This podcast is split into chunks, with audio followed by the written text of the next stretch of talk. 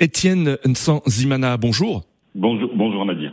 Vous êtes le président de Ibuka France, association qui œuvre pour la mémoire, la justice et le soutien aux rescapés du génocide des Tutsis au Rwanda en 1994.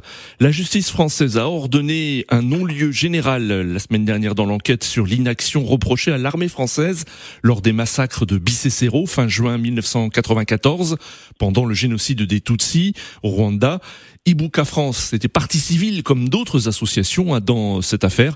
Alors comment réagissez-vous aujourd'hui? J'essaie de mettre à côté euh, mes émotions pour parler vraiment sur cette décision de justice euh, qui est décevante, qui est décevante au, euh, après 17 ans, 17 ans d'instruction.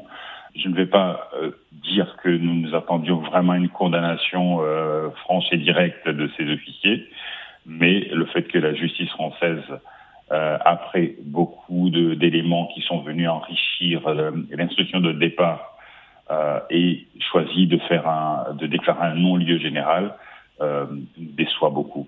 Dans cette affaire, vous accusez euh, l'armée française de complicité de génocide pour avoir, selon vous, sciemment abandonné pendant trois jours les civils Tutsis réfugiés dans les collines de Bicécero, laissant se perpétrer le massacre de centaines d'entre eux par les génocidaires du 27 au 30 juin 1994. Vous avez décidé de faire appel hein, de cette décision de la justice française. Avez-vous espoir que la justice vous entende enfin? Il n'était pas envisageable de ne pas faire appel de cette décision car comme venait de l'indiquer, euh, entre le 27 juin 1994 et, le 30 juin, euh, il s'est passé des choses terribles sur les collines de Vicecelo. Et presque tout le monde était au courant de ça.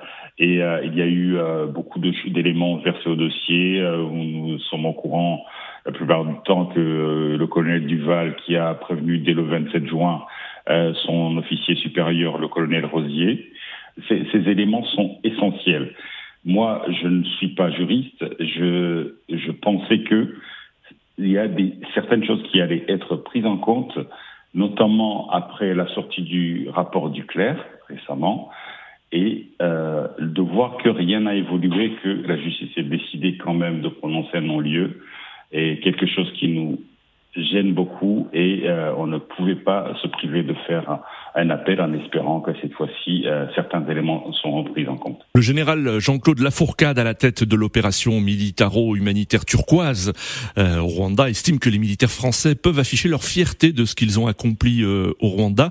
Selon vous, les militaires peuvent-ils vraiment être fiers de ce qu'ils ont fait au Rwanda? Au-delà des décisions de justice qui peuvent déclamer des, enfin, déclarer des non-lieux ou autre chose, ce qui fait beaucoup plus mal aux rescapés et aux autres personnes qui sont vraiment conscients de ce qui s'est passé au Rwanda et que ça touche au cœur, c'est cette façon de parader dans les médias et de dire que les militaires français peuvent être fiers de ce qu'ils ont fait.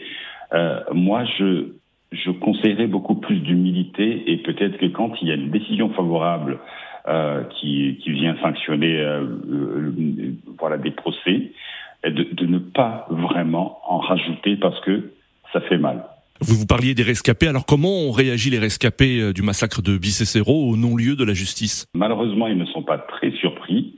Euh, ils s'attendaient à ce que ce type de décision soit prise, mais euh, ils sont résilients et ils ne, ne, lâchent pas, ils ne lâchent pas l'affaire. Ils veulent vraiment qu'on continue à réclamer justice parce que ce qu'ils ont vécu sur ces collines euh, pendant des semaines, et surtout pendant ces trois jours où ils étaient conscients que enfin ils avaient été découverts qu'ils allaient être sauvés. Euh, c'est une chose qu'on ne souhaite euh, même pas au pire de ces ennemis. Et du côté de, de Kigali, comment a-t-on euh, réagi? On sait que les autorités rwandaises suivent de près les affaires judiciaires concernant le, le génocide des Tutsis en France. Je n'ai pas eu l'occasion vraiment de voir des réactions officielles de, de Kigali euh, je, donc je ne peux pas en parler. Est-ce que vous pensez que malgré le rapport de la commission Duclerc, il y a toujours, euh, notamment au sein des responsables politiques et militaires euh, euh, français de l'époque, une difficulté à évoquer le rôle de la France durant le génocide des Tutsis en, en 1994 Je pense que cette difficulté, évidemment, malgré le rapport Duclerc que vous citez, qui a apporté quand même pas mal de lumière et qui est clair d'un jour nouveau les relations entre la France et le Rwanda avant pendant et après le génocide, c'est un plus dans, ce qui a été fait bien avant le rapport par les médias, par certains journalistes et, la société civile, dont l'association Ibuka et d'autres associations euh, amies. Euh, mais je, je, ne pense pas que euh, cela suffira tout de suite. Peut-être que le temps fera son œuvre et que euh, certaines archives qui ne le sont, qui ne sont pas ouvertes pour l'instant, le seront. Et de toute façon, euh, il n'y a pas de prescription et nous pouvons espérer qu'une fois la justice aura lieu, que ce ne seront pas euh, les, responsables du génocide qui sont d'origine rwandaise, qui euh, nous avons eu beaucoup de mal aussi à faire condamner ici en France, mais ça vient peu à peu, et que ce ne seront pas seulement eux qui seront condamnés, qu'il y aura d'autres responsabilités qui seront euh, mises à jour. Étienne Nzan-Zimana, merci beaucoup d'avoir répondu à nos questions. Je rappelle que vous êtes le président de Ibuka France, association qui œuvre pour la mémoire, la justice et le soutien aux rescapés du génocide des Tutsis au Rwanda en 1994.